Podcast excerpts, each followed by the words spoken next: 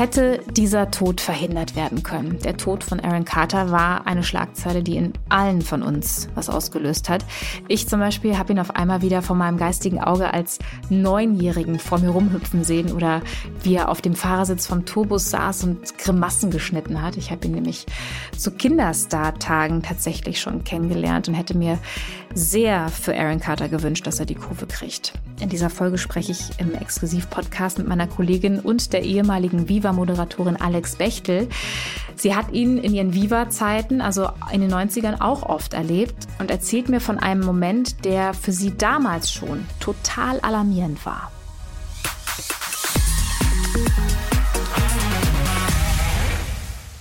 Hallo, lieber Alex, ich freue mich sehr, dass du heute da bist. Hallo, liebe Bella, ich freue mich auch. Ja, der Anlass ist ja leider tatsächlich ein bisschen, ähm, ja nicht nur ein bisschen, es ist ein trauriger Anlass. Es geht um den Tod von Aaron Carter, der ja nur mit nur 34 Jahren äh, diese Woche gestorben ist und äh, ein Jahr zuvor ist er gerade erst Vater geworden. Das ist schon alles sehr, sehr äh, tragisch und bewegend auch, ähm, obwohl wir zuletzt ihn immer nur mit sehr, sehr harten Schlagzeilen ja auch ähm, immer in unseren Sendungen auch hatten. Und du äh, ja als VIP-Expertin bei Punkt 6, 7, 8 und Punkt 12 hast das natürlich auch alles auf dem Schirm immer gehabt, was da so aktuell irgendwie los war bei ihm. Kennst ihn aber auch und das ist ähm, sozusagen auch der, der Schwerpunkt, warum wir beide uns jetzt hier zusammenfinden. Du kennst ihn vor allem auch aus Kindertagen, ich ja auch tatsächlich. Ähm, wie hast du denn die Nachricht, wie hat dich die Nachricht erreicht, dass er gestorben ist? Ähm, also lustigerweise war es so, dass ähm, meine Freundin, die in New York lebt, mir irgendwann am Abend, also am späten Abend, eine äh, Nachricht geschickt hat über SMS und sagte, hör mal, Aaron Carter ist tot. Also meine Freundin und ich kennen uns seit der fünften Klasse, also auch schon sehr lange. Und äh, ich so, hä, wie Aaron Carter ist tot? Also das ist ja eine Persönlichkeit gewesen. Äh, ich sag mal so, man wundert sich nicht, dass das passiert ist, denn er war ja wirklich sehr, sehr ähm, kaputt, kann man ja schon fast sagen. Ähm, trotzdem hat es mich irgendwie aus den Latschen gehauen und ich habe das natürlich sofort gegoogelt, ähm, natürlich auch für die Arbeit, um mal zu schauen, was ist da passiert. Ich habe das in den deutschen Medien in der Sekunde nicht gefunden. Im Gegenteil, es wurde gesagt, hey, Zeitungsente, also er wurde ja schon ein paar Mal tot gesagt. Darüber hat er sich ja nun auch fürchterlich aufgeregt. Und dann habe ich mhm. ihr zurückgeschrieben, ich so, nee, also ähm, das, das ist eine Ente, du bist auf was reingefallen, was nicht stimmt. Dann äh, bin ich ins Bett gegangen ähm, und bin dann irgendwann morgens früh mal aufgewacht und habe auf mein Handy geguckt, ich muss es zugeben. Und dann schrieb sie, nee, nee, das ist wirklich wahr und schickte mir den Artikel in den New York Times. Und dann war es natürlich auch schon bei uns überall. Also mhm. Also das hat mich wirklich betroffen gemacht, weil ich ihn eben auch schon als kleines Kind getroffen habe und dachte, Mensch, ein, ein so junger Mensch, der uns verlässt, das ist so sinnlos. Mm. Einfach sinnlos. Ja, also mich hat das auch total schockiert. Ich habe das, ich habe die Info auch witzigerweise aus, äh, aus New York bekommen, aber erst morgens. Ich habe als allererstes E-Mails gecheckt und ähm, unser äh, Kollege, der auch ab und zu hier im, im, Podcast zu Gast ist, der Dominik Mauer, der hat eine Mail rumgeschickt an unseren Verteiler, ans Vipressor und dann habe ich auch gedacht, krass, also wenn der das schickt, dann, also das habe ich gar nicht hinterfragt gefragt und habe dann aber auch natürlich gegoogelt, um mehr Infos äh, zu finden. Und morgens ähm, war natürlich dann auch bei uns äh, in allen möglichen äh, ja, Medien was darüber zu lesen und so. Was war auch krass, war auch ich kenne ihn als, als äh, Kind, ne, als aus seinen Kinderstar-Tagen. Und das war so so unwirklich, auch wie du ja auch sagst, wenn man so ein bisschen den Moment dann auch hatte, dass es, dass es einen nicht so ganz überrascht hat, wegen der ganzen Schlagzeilen, die zuletzt ja. immer über ihn zu lesen und zu hören waren. Ne? Also, dass er ja viele, viele Jahre große Probleme hatte, psychisch und auch Drogen- und Alkoholsucht ähm, und sowas alles. Was weiß man denn inzwischen über, ähm, über die Umstände? Also, es hieß ja direkt, er wurde leblos in seiner Badewanne in seinem Haus in Kalifornien mhm. gefunden. Ähm, was, was weiß man denn inzwischen noch? Zu den, also, zu den Umständen? Naja, also er sei wohl ertrunken. Ähm, aber das toxikologische Gutachten steht noch aus und das kann ich mir auch vorstellen, also dass sowas natürlich auch länger dauert, um zu bestimmen, äh, welche Mittel in welcher Konzentration wie im Blut gefunden worden sind. Aber äh, man kann im, also es wurde ja auch von der Familie ähm, Selbstmord ausgeschlossen. Das glaube ich auch. Ich glaube einfach, dass der Körper total kaputt war und dass er einfach nicht mehr konnte. Und er hatte sich auch schon ein paar Tage äh, vorher darüber echauffiert, dass seine äh, On-and-Off-Freundin äh, Melanie Martin ihm geschrieben hatte, hey, du stirbst und weiß ich nicht was. Da gibt's ja auch diesen Twitter- oder Instagram-Clip, wo er das auch selber sagt. Also für ihn war das jetzt nicht klar. Und ich glaube nicht, dass es Selbstmord war. Ich glaube einfach, dass der Körper zu schwach war und die Organe, das Herz versagt haben. Aber das werden wir erst genau in ein paar Wochen wohl mitgeteilt bekommen, wie das mhm. genau vonstatten gegangen ist. Also ob das jetzt eine, also eine versehentliche Überdosis an irgendwelchen Drogen war, die dann zum Herzstillstand geführt hat oder einfach so. Mhm. Ich weiß es nicht. Also man sagt ja auch, man hat ähm, Druckluftspray gefunden überall in seinem Haus. Also ähm, er hat wohl gerne mal, ich sag mal, geschnüffelt äh, an an irgendwelchen ich sag mal so Reinigungsmitteln für die Küche äh, oder für sonst irgendetwas und das macht dich dann high und ähm, das ist natürlich auch äh, geht natürlich schwer aufs Hirn und aufs Herz und auf, auf alle Organe eben.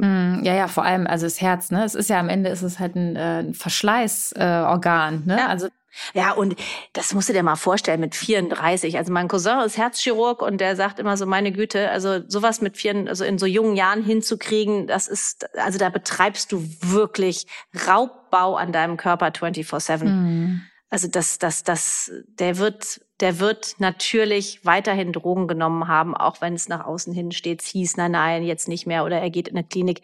Es ist eine Sucht, es ist eine Krankheit, die war lange in ihm schon verankert und das einfach so zu überkommen, das, das Kind hin, Familie her, das, das ist schwierig. Mm, ja, ja, also weil das ist ja, ne, das denkt man dann ja manchmal auch. Oder ich glaube, das hat vielleicht auch er selber gedacht, ne? So, was ist ja fast auf den Tag genau, ähm, also der Geburtstag von seinem Sohn muss ja, ja äh, ich glaube, 5. November oder so ist er auf die Welt gekommen mhm. vor einem Jahr, ne? Ja.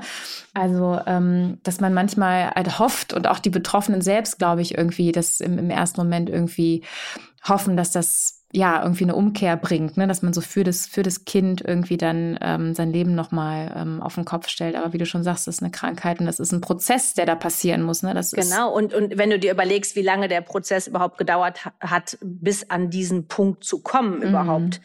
Ne, the point of no return. Also das kann man nicht mal eben so umdrehen. Was würdest du denn sagen, wann, wann das, wann das, ähm, wann er sozusagen falsch abgebogen ist? Ne? Wir kennen ihn ja, als er so acht, neun war und zuletzt, wie gesagt, die ganzen äh, Schlagzeilen rund um Drogenkonsum, Alkohol und dann gab es ja zwischendurch, erinnere ich jetzt gerade irgendwie auch die, die Schlagzeilen, dass er mit seiner Verlob Verlobten bei OnlyFans auch war. Ne? Also einfach alles so Entscheidungen ach, wo man denkt, ja, jetzt Sexclips irgendwie Warum? gegen Bezahlung, ja. ja, ne? Also so, das ist alles sehr tragisch irgendwie auch. Ähm, genau, es ist tragisch. Was, was würdest du sagen, wann, wann ist das passiert? Wann ist er falsch abgebogen und von diesem Weg nicht mehr runtergekommen? Er ist natürlich in eine Familie hinein ähm, geboren worden, ähm, die quasi ins Rampenlicht drängte. Und ähm, er war bei mir in der Sendung bei Viva Interaktiv 97 zum allerersten Mal im Alter von neun Jahren. Und ähm, ich, ich denke, dass dieser ganze Druck, toll zu sein, für alle da zu sein, allen Erwartungen der Industrie und der Fans gerecht zu werden, dass ihn das irgendwann einfach kaputt gemacht hat. Also das wird sicherlich mit, mit Beginn der Pubertät auch so weit gekommen sein. Also er hat ja mit neun keine Drogen genommen. Ne? Aber wenn, wenn man hört, das hat er ja auch selber gesagt, dass seine Mutter ihm damals Xanax, also so ein Beruhigungsmittel gegeben hat, damit er überhaupt diese ganzen Auftritte durchhält, diesen Fanansturm, den ich ja oft auch selber miterlebt habe, ähm, kann ich mir schon vorstellen, dass es das da schon die Weiche gestellt war. Also wenn du einem Kind anfängst, irgendwelche Medikamente zu geben, damit es irgendwas aushält, da, da, da haben die Eltern wirklich grandios versagt. Und dann kommt natürlich die Pubertät. Vielleicht ist ihm dann eingefallen, ich will das alles gar nicht. Und das war seine Form der Rebellion, äh, zu Alkohol und zu Drogen zu greifen. Er hat ja schon im Jahr 2013 eine Biografie veröffentlicht. Also 2013, da war der ja mal Anfang 20, ne? Und hat darin schon beschrieben, wie kaputt sein Leben vorher gewesen ist. Und da habe ich noch gedacht, Moment mal, vorher, wann denn vorher? Also ja. Vor 20. Ja, ja. Alkohol, Drogen, äh, äh, Rausch, Räusche, wie heißt das? Du weißt schon, also äh, äh, wirklich tagelang im Rauschzustand und überhaupt nicht mehr klar geworden im Kopf, keine, Bezie keine Beziehung, keine Bezugsperson, die ihm da rausgeholfen hat. Also ich, ich glaube tatsächlich, dass mit dem Beginn dieser steilen Kinderkarriere die Weichen gestellt worden sind. Mhm. Das war der Zug, der ins Rollen kam und nicht mehr angehalten hat. Mhm. Ich habe ihn ja auch ähm, erlebt, da war der mit äh, Gil Ofarim damals unter anderem auf Tour. Das waren so ein paar ähm, ja, Kindermusik-Acts, unter anderem eben auch Aaron Carter. Und ähm, da war der neun, also wie, ne, es war ja dann auch die Zeit, wo er dann eben auch bei, bei Viva und so dann ähm, klar Interviews auch gegeben hat.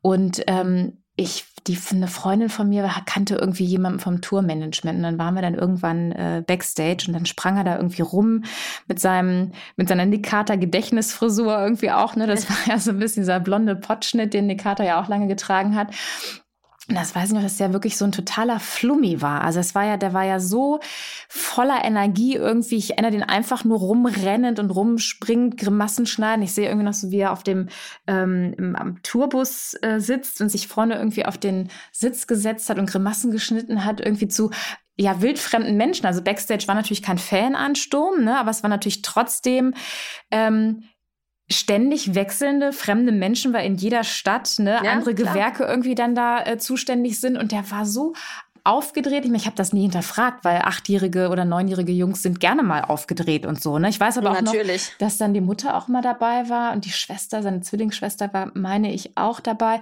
Und dass die Mutter ihn irgendwann auch reingerufen hat in den Tourbus und meinte so, ja, der muss jetzt lernen, der kann jetzt hier nicht mehr ähm, rumspringen, weil natürlich ähm, äh, waren keine Fans in dem Backstage-Bereich, aber an allen Zufahrten sozusagen, ne, da standen die auch. Also das, was du ähm, beschrieben hast mit dem mit dem Fanansturm und so, das, das ist schon irgendwie, das hypt einen, glaube ich, auch. Und das irgendwie mit ja, neuen klar.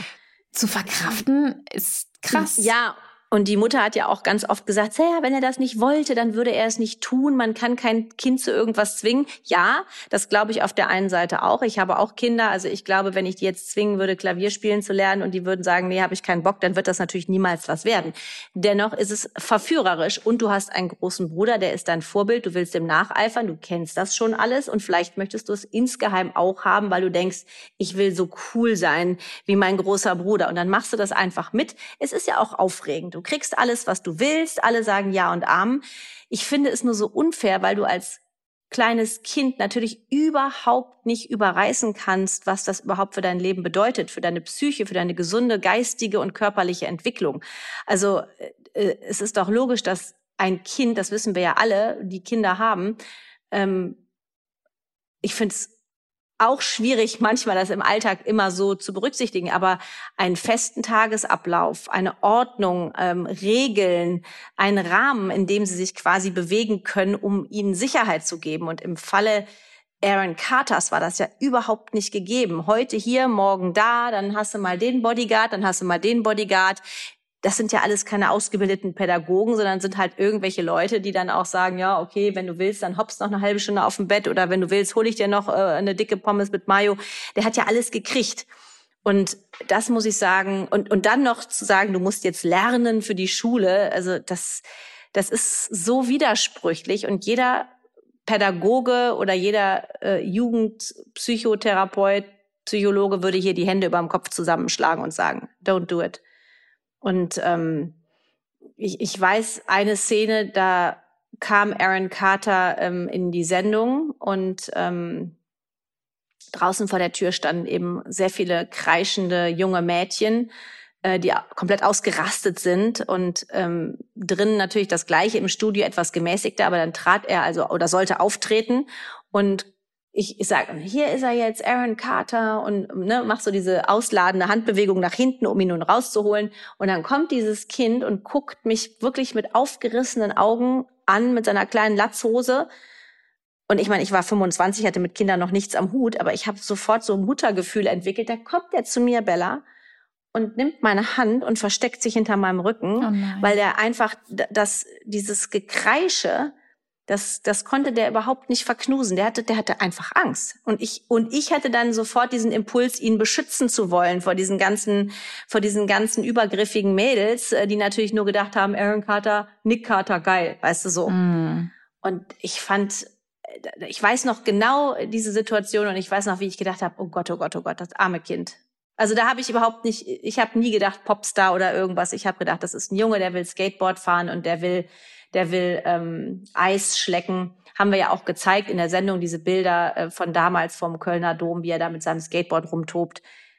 Das, das wäre für ihn sicherlich besser gewesen, hätte er diese ganze Karriere nicht einschlagen müssen. Mhm, weil das ist nämlich, glaube ich, auch genau der Punkt. Ne? Also ich ähm, gebe dir da vollkommen recht. Also alle die wir Kinder haben, wissen das sehr wohl aus eigener Erfahrung. Du kannst ein Kind zu nichts zwingen, in Anführungsstrichen. Ich glaube schon, dass er auch, wie du, Lust darauf hatte.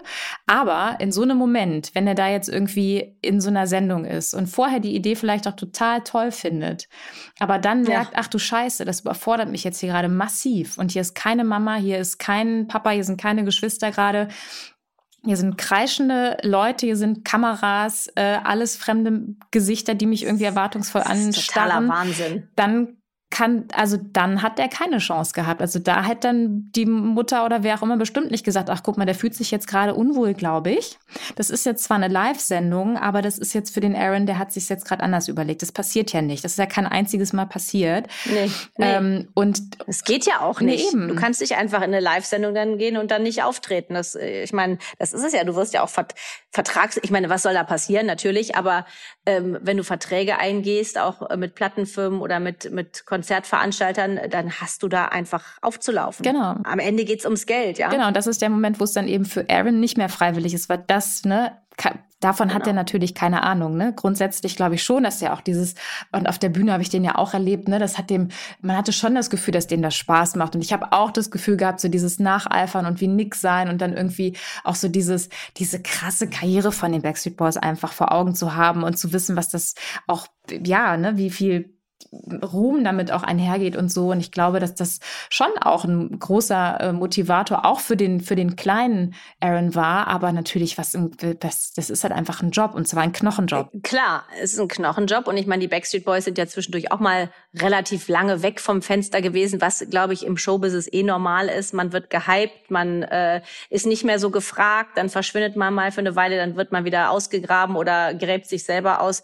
Ähm, das sind ja, es kommt und geht ja in Wellen und ähm, die Backstreet Boys sind jetzt wieder oben auf, aber Aaron Carter hat diesen, diesen wirklichen, ich sag mal, Superstardom nicht erreicht. Also da, da war auch nicht genug Interesse an seiner Musik. Und ich glaube, dass es grundsätzlich ja sehr schwierig ist, aus diesem Image rauszukommen als kleines Kind. Du bist süß, du bist niedlich, dann kommst du in die Pubertät, dann bist du auf einmal nicht mehr so süß. Ja, dann wird alles, na, dann, dann, wie das dann so ist in der Pubertät, ne, die Proportionen verändern sich, man kriegt vielleicht Pickel oder nimmt zu oder ab oder weiß ich nicht was man ist auf jeden Fall nicht mehr der süße Kleine, dessen Image du ja jahrelang verkauft hast. Und da muss man sich neu erfinden.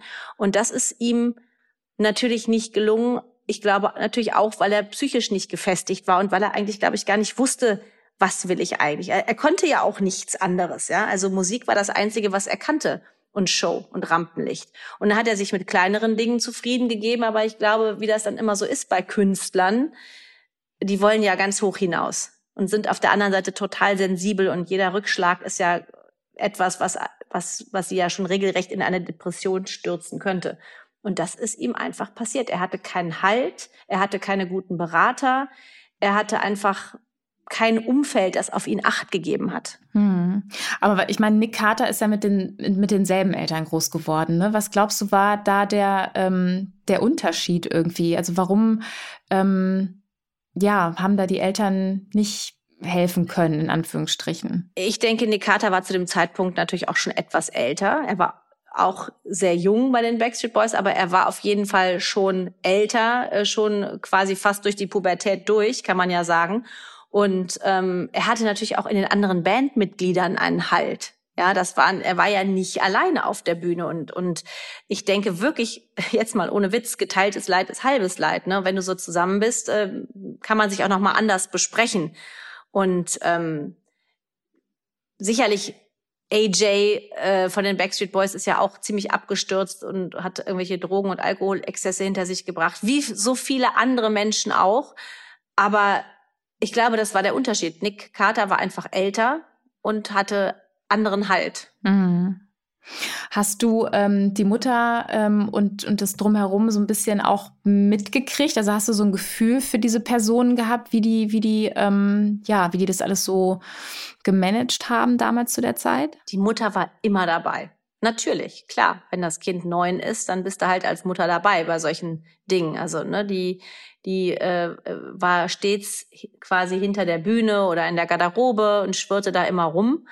Ähm, die war jetzt auch, ich kann auch nicht sagen, dass die unfreundlich war. Ich meine, gut, das ist 25 Jahre her, ne, da muss ich auch noch mal in meinem Hirn nachgraben. Aber ähm, was ich weiß, ist, dass sie definitiv auch eine Person war, die, ich sag mal, das Wohl der anderen in einer Situation habe ich es mitbekommen, über das ihres Kindes gestellt hat, was nämlich schon in der Garderobe verschwunden war und er sollte dann wieder rauskommen, um noch Autogramme zu schreiben.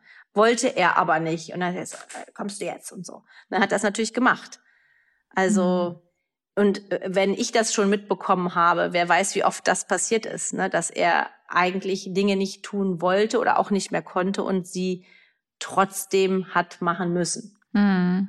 Und dann ähm, ist das ja auch so, dass auch für Aaron Carter auch der äh, Lou Pearlman auch zuständig war, ne? Der ja irgendwie ähm, auch die Backstreet Boys As Five in Sync groß gemacht mhm. hat und über den gab es ja auch diese diese schlimmen Missbrauchsgeschichten. Und wenn man sich dann irgendwie so das, diesen kleinen Aaron Carter vorstellt und so und dann die Figur Lou Pearlman, da kriegt man dann irgendwie auch ungute Gefühle, ne? Ja, das ist äh, gruselig und vor allen Dingen, äh, das ist, das erinnert mich auch an diese Michael Jackson Geschichte, wo irgendwelche Eltern ihr Kind einfach in seine Obhut geben und dann sagen, ja, tschüss, viel Spaß noch, ne?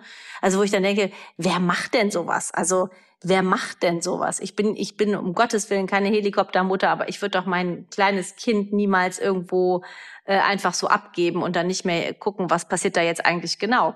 Ähm, Lou Pearlman, äh, ihm wurde ja nachgesagt, also äh, er habe angeblich ja nur die ganzen Boygroups gecastet, um immer hübsche und süße Jungs um sich herum zu haben und man habe auch mitbekommen, dass äh, verschiedene Mitglieder von irgendwelchen Boygroups, die er da ins Leben gerufen hatte, äh, nachts in seiner Villa auftauchten oder im Hotel da aus seinem Schlafzimmer rauskamen. Weiß ich nicht. Ähm, aber ich denke immer, wenn so viele Gerüchte herumschwirren, irgendwo wird ein kleines bisschen was dran gewesen sein, nehme ich mhm. mal an. Und der ist ja auch schon, der ist ja verstorben. Mm, Elendig ja. im, im Gefängnis. Mm. Ja, meine Güte. Also ähm, das, das ist schon, ist schon, ist schon tragisch. Ja, also ich finde, also ich finde, die Eltern haben es definitiv falsch gemacht von Aaron Carter, um auf deine Frage zurückzukommen. Mhm, sie hätten mhm. ihn, hätten ihn da nicht äh, alleine, sie hätten ihn das gar nicht machen lassen sollen. Punkt. Ja, ja, das ist schon, schon sehr früh gewesen, ne? Aber ähm, ja. ja, jetzt haben, haben die natürlich irgendwie auch die Todesnachricht bekommen, als, als erste vor allem auch. Ähm, wie, was, was glaubst du, ähm, also zuletzt war ja auch das Verhältnis mit seiner Familie einfach schwierig. Ne? Das heißt, da war auch Distanz irgendwie da. Aber was, was glaubst du, ähm, machen die sich Vorwürfe über das alles, was wir jetzt auch besprochen haben, irgendwie, ähm, dass die sich da. Ich hoffe mhm. es. Ich hoffe, dass man sich zumindest noch mal damit auseinandersetzt. Warum ist das alles passiert? Also Bella, ganz ehrlich, hätte ich vier Kinder und davon wären jetzt schon zwei verstorben. Meine Güte, ich weiß gar nicht, ob ich überhaupt noch den Tag überleben könnte. Weißt du, also das ist doch, das bricht einem doch das Herz. Also die eine Schwester ist ja äh, äh, Leslie, ne? Die mhm, große mm, Schwester ist mit Anfang 20. Mm. So, da, da, da muss man sich doch wirklich, also ich weiß nicht, ich weiß nicht, wie man das, wie die Menschen das sehen, aber ich finde, da ist irgendwas ganz gewaltig schief gelaufen. Du kannst natürlich in deinem Leben nicht immer alles auf die Eltern schieben, das ist ganz klar.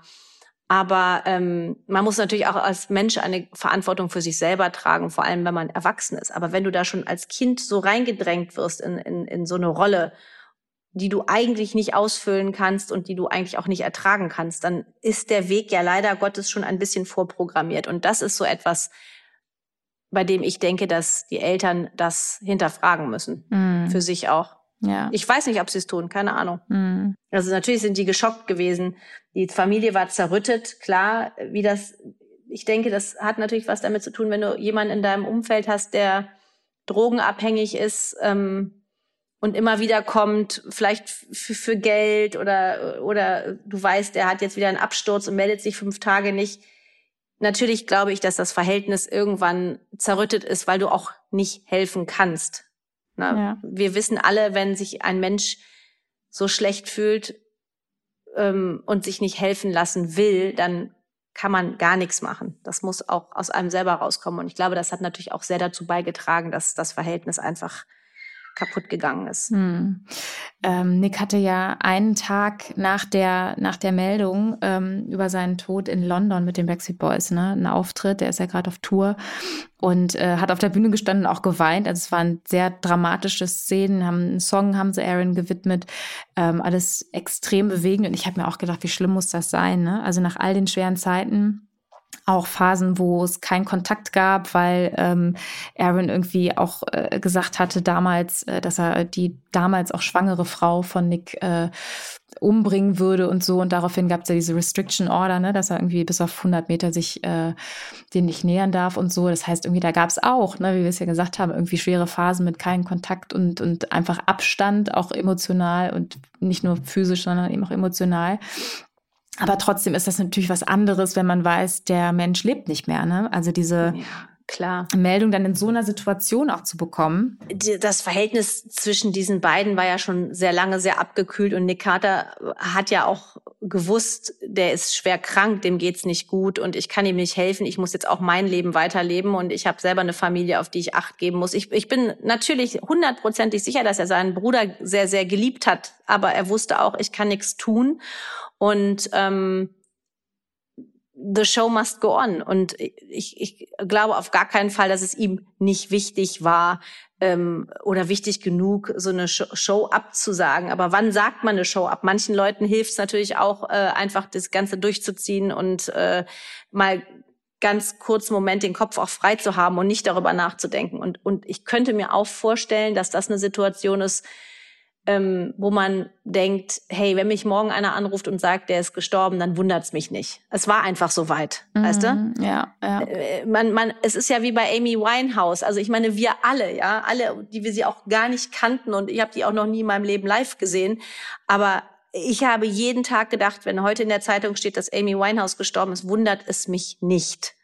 Und ich könnte mir vorstellen, dass es bei Nick, äh, bei Aaron Carter mit, mit seiner Familie und, und dem engsten Umfeld wahrscheinlich genauso gewesen ist. Mhm. Und, und, und äh, dass Nick Carter da, ich fand diese Bilder so bewegend, wie er auf der Bühne steht und ähm, von AJ auch umarmt wird und, und weint. Da habe ich auch gedacht, Mai, wie krass ist das, dass du jetzt dein, deine intimste persönliche Trauer in diese Öffentlichkeit trägst. Mhm. Ja. Auf der anderen Seite waren natürlich so viele Fans, äh, die die Backstreet Boys seit den 90er Jahren verehren. Ich, ich glaube tatsächlich, dass die in so einem in so einer Blase leben. Fans, Backstreet Boys ist so eins. Also ich glaube wirklich, er hat seine Trauer gut teilen können mit seinen Fans, ähm, die ihn über Jahre begleiten. Ich glaube, das war gut für den. Mhm.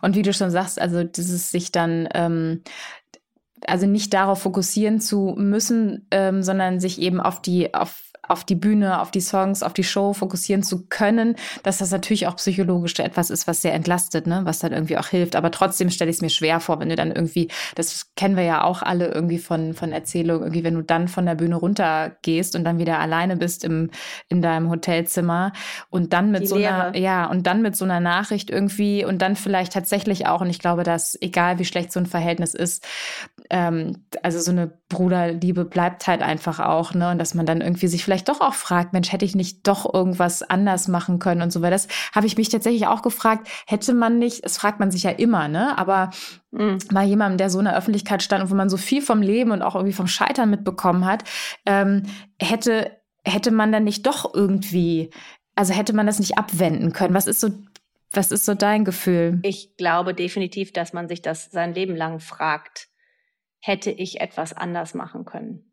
Aber die Antwort lautet, tief in einem drin weiß man, nein, das muss von demjenigen selber kommen, der krank ist und der Hilfe sucht.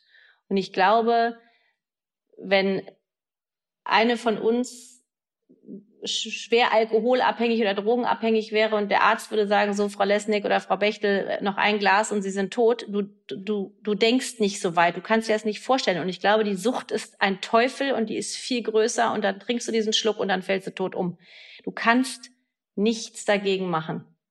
Und äh, der Weg, der ist einfach schon so früh in seinem Leben falsch abgebogen, der Aaron Carter. Ähm, die Eltern hätten in jungen Jahren was machen können, mit Sicherheit. Aber sie haben sich es sicherlich auch nicht gewünscht, dass es so kommt. Und sie sind sicherlich auch verzweifelt über den Tod eines weiteren Kindes. Und ich glaube, dass diese Eltern sehr, sehr gestraft sind. Am Ende tut es mir auch natürlich für die leid. Es ist einfach, es ist einfach eine Tragödie, eine Familientragödie. Ja, absolut.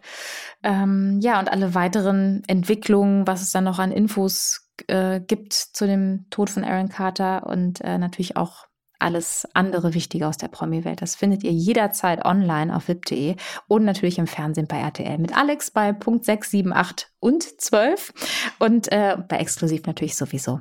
Also, lieber Alex, vielen Dank, dass du da warst. Sehr, sehr gerne. Tschüss. Tschüss.